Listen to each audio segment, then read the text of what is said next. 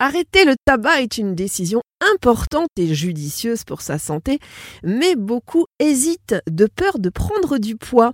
Isabelle Torres, diététicienne nutritionniste et professeure d'éducation physique.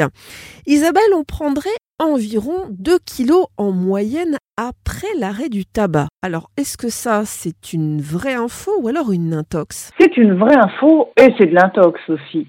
Tout d'abord, info, car à l'arrêt du tabac, le corps peut confondre l'envie de nicotine avec la faim, ce qui peut inciter à manger davantage. Le grignotage peut s'inviter aussi, dû à un besoin de s'occuper les mains et de se distraire de l'action de fumer. De plus, avec l'arrêt du tabac, les aliments ont un meilleur goût, une meilleure odeur, parce que nos sens ne sont plus diminués par la fumée de cigarette mais un tox, car l'arrêt du tabac ne rime pas forcément avec prise de poids. Il faut mettre en place ou préserver un équilibre alimentaire. Alors une légende urbaine hein, euh, dit que l'arrêt de la cigarette pourrait entraîner de la constipation.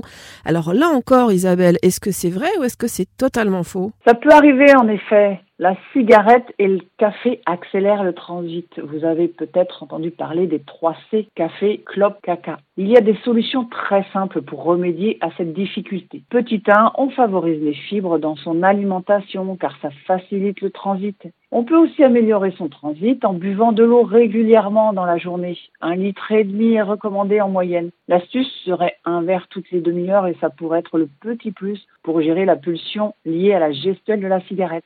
Et enfin, une activité physique régulière, au moins 30 minutes par jour, si c'est un peu plus, c'est encore mieux. 48 heures après la dernière cigarette, le goût et l'odorat s'améliorent. Passé 72 heures, sachez qu'on respire déjà mieux. Et deux semaines après, le risque d'infarctus a diminué.